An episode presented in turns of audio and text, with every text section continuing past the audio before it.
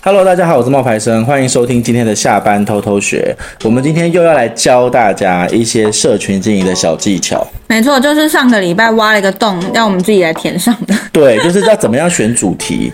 因为我最近啊，就是有在开一些社群的课程，然后因为有一些比较进阶的学生，他们的方他们的那个合作的方案会比较全面，然后他们全面到会从一开始怎么样写部落格，然后怎么样做他部落格的主题，到甚至怎么样去选他部落格的题材，我都会从头到尾的讲。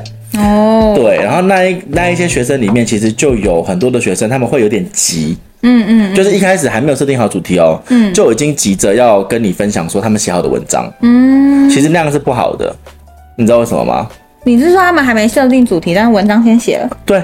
他们会自己先设定好一个主题，说啊、哦，他们要做亲子，他们就开始写亲子的东西。哦。可是我就跟他讲说不行，因为你在设定主题的时候，我们要提醒大家，就是如果你也是刚开始做部落格或是做社群，无论你是 FB、IG 还是所有的平台，你在设定主题的时候，你要先去选出名字。因为你不要觉得说你的名字里面是你的名字是呃随便选都可以，或者你自己的创意就可以。比如说像我这边有一个学生，他的关键字就不是很有概念，他就取得不太好。比如说他在取他的名字的时候，他就会说他叫做嗯，就是叉叉芳疗乐活石旅，嗯，可是这名字不好。这是他的网站名称吗？对，他的部落格名称。哦。可是为什么这个名字不好，你知道吗？因为他实旅这两个字是什么？不知道。他想要讲实际跟旅游哦，那就打实际跟旅游啊。所以，但是他认为这样比较精简啊，大家。可是我查不到啊。对，所以不能够这样子做。我又不会这个单字。我就跟他讲说，你的名字你就直接叫做“叉叉乐活芳疗”呃，“叉叉芳疗乐活旅游实际”这样就好了。嗯嗯。因为这就涵盖在所有的关键字里面。对，要完整。对，所以在命名的这件事情里面的时候，大家其实会，我会建议你。先丢三个名字出来，嗯，看哪一个名字是最好记的哦。不要就是一开始就觉得就这样子做，而且在取名字的时候，其实你不要让大家去联想。因为他大家联想的结果可能不一样。对，因为你记不记得我们上一次十月底的时候，我们有做一个就是线上的文字直播，在那个下班偷偷学的赖群里面。没错。对，结果下班偷偷学赖群里面就有一个学生，她是一个在韩国读书的吧，或者在韩国工作的一个女孩子，她就写说她是叉叉太极旗日记。嗯，那这样。大家就会觉得，他就他就期待大家知道他在干嘛。不知道啊，你丢出来说太极体，我刚刚想到他是打太极的嘛。对，所以因为你前面说他在韩国，对，才联想。对，所以他就是想要让大家去联想这件事情，嗯，这就是不对的。因为你没讲，我其实不知道那个是韩国的意思哎。对，而且我小时候啊也犯过一样的错。我跟你讲，我的课真的都是很佛心，因为我真的是从小自己就犯的这些错，我现在已经改好了。就走过的路在哪？走错的路还不是走过，是走错的。走错的路再拿出来跟大家讲，最接近。因为我自己曾经就是我在以前在小时候十五岁的时候在纽西兰读书嘛，那我那时候就写无名小站啊。然后我在写无名小站的时候，我在纽西兰，所以纽西兰其实有另外一个名字，你知道是什么吗？奇异果。奇异就是为什么是奇异？因为纽西兰人有一个国鸟叫叫做奇异鸟哦，是哦，对，然后纽西兰的那个水果跟奇异果没关系，对，其实是奇异鸟，不是奇异果，因为奇异鸟长得跟 因为奇异鸟长得跟奇异果很像，真的假的？真的都是那都是一样那个颜色，都是那个毛哦，然后只是它有嘴巴跟脚。好酷哦！对，长得很像。然后老外都叫纽西兰人叫 Kiwi，嗯，就是意思是说就是纽西兰的意思。这样有贬义吗？没有，没有贬义，就是他们的对。像澳洲就是 Aussie，就是 OZ，然后那个纽西兰就是 Kiwi，所以他们是有一个简称的。可是这个简称我把它翻译成中文，我就变成了纽西兰奇异报告。我现在，对不起，我如果真的不知道哦，我会觉得这是什么奇，就是特别版本的生活日记。后来那个时候，呃，对，特别版本的生活日记。嗯。另外就，所以我本来是有这个意思嘛，特别版本的生活日记。哦，我猜对了吗？对，我联想到。可是，可是后来来找我的人，关键字来找我的人，你觉得很好？嗯、我觉得很好笑。嗯。你知道有一个美国很有名的公司叫奇异。真的、哦，对，那个很有名，很有名，他非常非常有钱，他、嗯、是那一种就是科技的那种，嗯嗯，对，但是他的英文名字的念法，他的英文的拼法跟中文不一样，嗯，他英文可是 G 开头的，可是纽西兰的 Kiwi 是 K I W I，嗯嗯，那大家就会，但是中文是一样的写法，奇异，嗯，很多人就会去搜寻奇异那间公司的时候，找到我的部落格。但是根本就不相关。可是你知道误打误撞也被很多人搜。没有没有没有，根本没有用，因为他们不会留下来，他们要找的是奇异那间公司出现的科技或是新闻，但我那边根本都没有，嗯，所以根本就没有用，嗯，所以我就会跟那个韩国的那个女孩子说，其实你名字这样取是不对的，嗯，你应该是要去。把你的重点抓出来，比如说韩国生活日记，比如说韩国什么什么旅行之类的，这样的方式是最快的。可是这样子，如果也有其他人在韩国，他们也想要取一样的名字，这样无所谓，无所谓，因为你要去赢人家啊。你说内容上，对你内容上要有特色才会赢人家，所以这就会带到第二个我要他们做的事情，就是一开始你取名嘛，对不对？嗯、取完名字之后，其实你要先列出三大类的主题方向。嗯，我讲很多次，可是我觉得好像很多人都还是听不懂，因为这个不简单呐、啊。就算他先想好了，也不一定是正确的方向啊。对啊，所以你要先想好三大类给我改啊。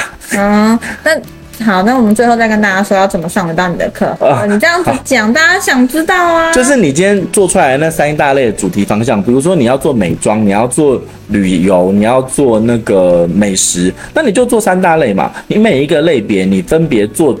三篇文章，嗯，你就可以测得出来读者对什么有反应，嗯，那也许你一直觉得你自己在旅游很强，可是读者想要看的是你美妆，嗯、那你就要去转转做美妆，嗯，所以你不是说就是什么都做，你是在前期的时候初期，而且不要先，呃，就是一篇写完一篇放，而是全部写完之后再慢慢的放，一天放一篇，哦，这样子才对。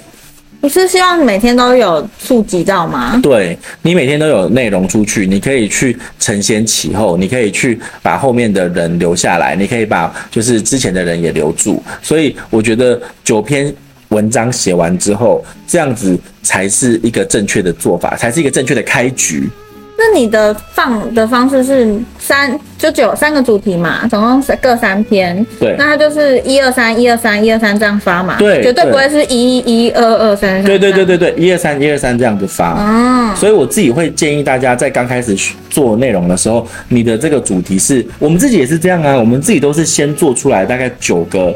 主题，嗯，我们比较复杂，因为我们是四个主题再往后往后缩，再再改嘛。可是其实我自己在经营社群的时候也都是这样子，嗯，先生出大概四个到六个主题，然后我们再去从中归纳出读者要的东西，嗯嗯，然后再大量产出这个东西，嗯，我觉得这个是很多的同学在练习的时候会是会忽略的，嗯，然后再来还有就是你选完这个主题之后，我也不要同学们先直接写内容。为什么？选完主题不要直接写内容。对，我要他给我标题，我要他给我标题。标题先下，再想内容。对，那这样很容易文不对题吧？再改啊！你以为写文章的顺序是标题出来之后再写文章吗？不是，是标题出来之后写文章，写完文章之后再改标题。哦，它是一个这样子的流程。是哦。对，写文章。然后先有标题，再有再写内容，内容写完之后，再针对你的内容去修一个标题出来。嗯嗯嗯。那为什么大方向是标题先出？对。可是为什么是这样子呢？就是因为啊，我们在选题的时候，很多人会选择有时效性的东西。嗯。什么叫有时效性的东西？现在最红的，现在最多人搜索的。对，比如说很多人会喜欢，比如说呃，介绍。歌手的新专辑，嗯，或是介绍一部新的电影，或是介绍一部新的影集，嗯，或是介绍一个新的政策，嗯。可是你们都忘了，你们不是媒体。对，我们不是啊。对，这些事情，Line 他们做，TVBS 他们做是有意义的，因为他们一次可以传播到好多人。嗯嗯嗯。可是我们不是，我们是靠什么？我们是靠人家在搜寻关键字的时候找到我们。所以如果我们永远都是在跟人家比速度的话，我们不会赢。嗯，你不会赢。我们今天不是那种，比如说专门写三 C 的，什么电脑王阿达之类的。因为电脑王阿达他每次在抢速度，嗯嗯，他们抢新品。可是我们不是，我们是新部落客。我们不能够拿我们自己现在的成绩去跟那一些已经经营很久的网红去比较，嗯，也不能拿我们自己一个小小的部落格去跟那种媒体去比较。媒体他们会写题目，会选题，然后会选时事，那是因为他们每一天的工作就是这个。可是你没有这个时间，你就必须要想办法去让你的主题的寿命可以延长。哦，对，就是要可能几年之后再搜索它跳出来，我还是觉得它是有用的资讯。对，就比如这个做吃的不就有点就是如果那天店倒了，那篇文章就没效，就有点衰哈。对，可是所以好选餐厅这件事情，你刚开始你就不能够去选一间店啊，你要选的就是一个类型啊，比如说烤肉的十大推荐哦，那一篇文章里面最好不要只有一间餐厅，对啊，就一个类别，比如说。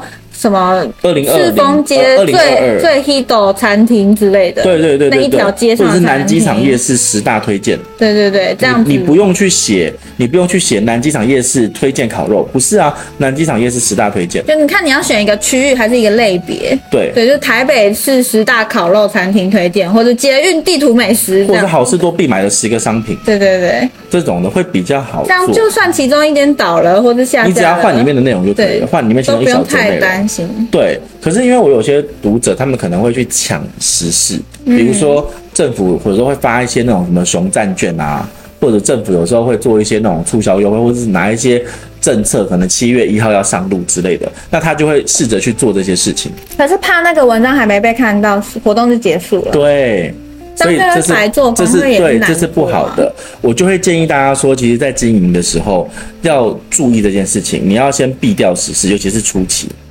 那你觉得命名上有什么原则要掌握吗？比如说，它是只要平铺直述的说，还是它需要有什么耸动的，就是 title，就是它有什么要点可以掌握，让人家看到好想点，或者是它要含什么样的关键字？就是地区或是产业，地区或产业。对，就是你刚开始，你如果你取那些，比如说像我一开始，我我我叫冒牌生，嗯，可是冒牌生没有人理你啊，因为大家不认识你是谁，他又不认识你，他为什么要看你的？你的美食日记，嗯嗯嗯，他们是为了什么东西来的？他们是为了美食而来的，不是为了冒牌生而来的。嗯，他们永远都不会是为了，比如说那个仙女懒妈，他不会为了仙女懒妈这四个字来。他可能是谁？对，我有个学学生，他的名字叫仙女懒妈之类的。那可是他就不会为了这四个字来，可是他就会为了仙女懒妈，他在讲育儿而来。嗯嗯，比如说我那个学生仙女懒妈，她曾经写过一篇文章，叫做《生儿子的十个好处》。哇哦！就这篇文章就被那个就是其他的媒体去转载，他就因为这篇文章多了很多的粉丝。这听起来蛮厉害的啊。对，所以所以如果你今天是做这种就是育儿亲子这种类型的，你如果去写一些比如说万圣节，然后你要怎么装扮，嗯，其实这种就是日记的形式，嗯，等可以做，可是它就不会有流量。哦，就是如果你今天真的想不到要放什么东西的话，你一定要每天产出的话，你还是可以做。对，它不会有流量，可是它是一个好的自我品牌的建立，没有错。嗯。可是它不会有人家关键字搜寻到你而找到的东西。嗯嗯。那我那个学生他就做了另外一个主题，叫做私立学校跟公立学校的对比较。哦，这个不错啊，这个这个就是好主题啊，我就会想看啊。这就是好主题啊，因为它就是一个长期可以留下来的东西。对啊，对啊。对，可是他如果做的是万圣节的记录，那就不行。嗯，对。这就是我觉得大家在经营的时候可能会忽略的一些东西啦。然后。嗯先总结一下，就是先列出你的标题的三个选择，然后呢，列出这个标题三个选择之后呢，哪一个顺口，跟哪一个含有关键字，跟哪一个含有地区，还有你的产业类别，这个你都要先去可以做一个归纳。然后归纳出来之后呢，你再针对你的这个主题去生出三个不同的分类。嗯，然后这三个不同的分类在做的时候呢，你就可以再列出三小题。嗯，总共你就会列出九个题目。嗯，然后写完文章之后，嗯。改过以后再分享出去，嗯，这不用急，因为如果你真的把这件事情当成一个事业的话，它是你是用一辈子的时间去跟他对抗，欸，哎，所以你不用急着在立刻现在就要出文章。哦，那我可以再延伸帮大家投师多问几个问题吗？你问啊。你刚刚讲的这个是属于部落客方面的，IG 也一样啊。那文章的长度会因为不同平台。会去做调整，会会会会会。好，所以在部落格的方面，你觉得一篇文章几个字会让人家有耐心看得完？我跟你讲，其实是算行数的，哈，不是算你的长度，是算行数，就是说你大概平均每三行一段，嗯。在读者在阅读的时候，他们就会觉得说是一个有成就感的事情。如果你写一坨，嗯嗯，一坨可能八段呃八行，然后你每八行每十二行才一一段，嗯，不行，因为读者在看的时候就会觉得好累，然后什么时候文章会看完，他们就会没有耐心。那配图吗？呃，图片不，图片当然是重要的，可是重点是你的那个文字其实是每三行一段，每三行一段，嗯嗯嗯、让他有一个在阅读的时候有一个成就感。哦，所以如果放在 IG 上面，我也是大概以三行一个段落对去做表达，会无论你是 FB、IG 还是你是部落格都一样哦。文字要呈现的时候就是三行一段。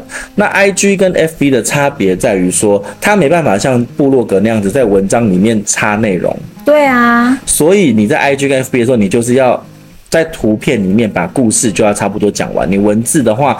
你可以做别的延伸，可是基本上也是三行一段，三行一段。哦、那部落格就可以塞在文字的中间。哦。那有一种做法是，他会在部落格的时候，他会在 IG 跟 FB 的时候会直接说，呃，你这个内容，呃，他会说图一是在讲什么，图二是在讲什么，针对图片做说明。嗯。对，有这种做法。原来是这样。嗯。又帮大家问到问题了。对啊，对啊，对啊，因为我觉得。呃，我这一次的学生里面，我们有大概七八个学生，他们都是付的，就是那种比较长期配合的那种，就是嗯嗯课程的方案，嗯，所以他们我就会比较深度的帮他们去辅导，说他们应该要怎么做。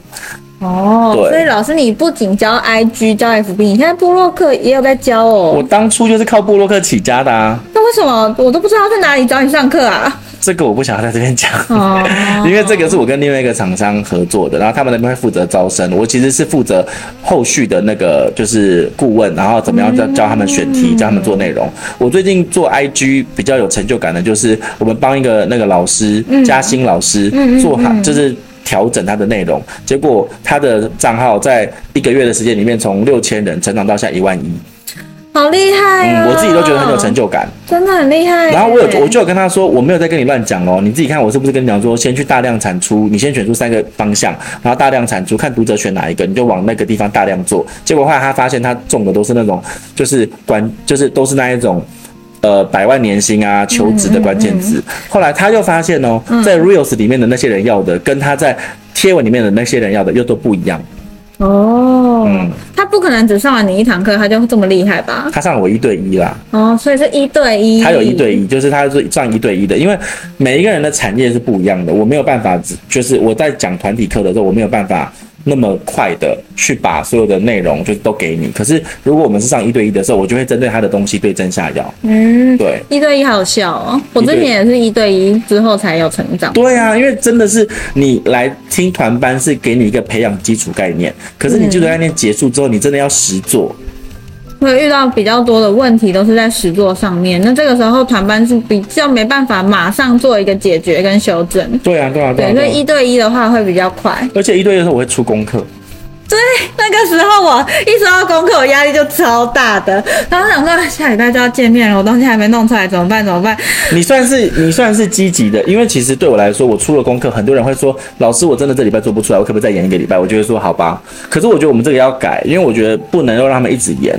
一对一的课里面，我们会分两次上，一个月内要上完啊，不然哪看得出效果啊？我觉得要跟他们讲，因为我们没有放在报名表里面这件事情。哦，那我再加上去。但其实我们知道要一个月内上完比较有效果。对，因为他们有时候都会拖，比如说两个月、三个月。因为他们可能想说，我慢慢做啊，这样我有问题中间就可以一直烦你的。对，可是问题是没有办法，因为你这样子问的话，我没有办法给你那个，给给没要给你回馈。对啊。好啦好啦，今天其实已经把很多的那个诀窍在这边跟大家分享了，嗯，包含你怎么样去选主题，然后选主题出来之后，怎么样再去做分类，分类之后再去做细节的主题，然后怎么样去发文那个频率，比如说不是一一一这样发，而是一二三一二三这样子发。那大家如果有任何的问题的话，也可以在下班偷偷学的群组里面问我们。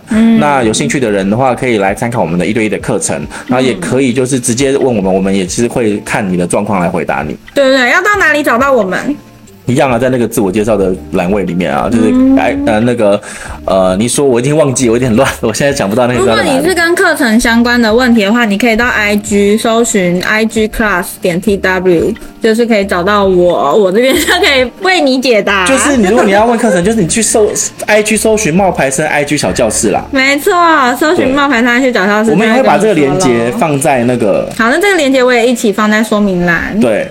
那大家有兴趣的话，可以去看看。我们今天分享就差不多到这边了哦。希望下个礼拜的 IG 小教室大家还是很有兴趣，因为目前看起来 I IG 小教室是最多人要听的。嗯，那让我比较有成就感一点。为什么？因为有一种我参与在其中的感觉。因为你也在做这件事情。哦，对对对，嗯。好，我们分享到这边来，跟大家说拜拜吧。拜拜。拜拜。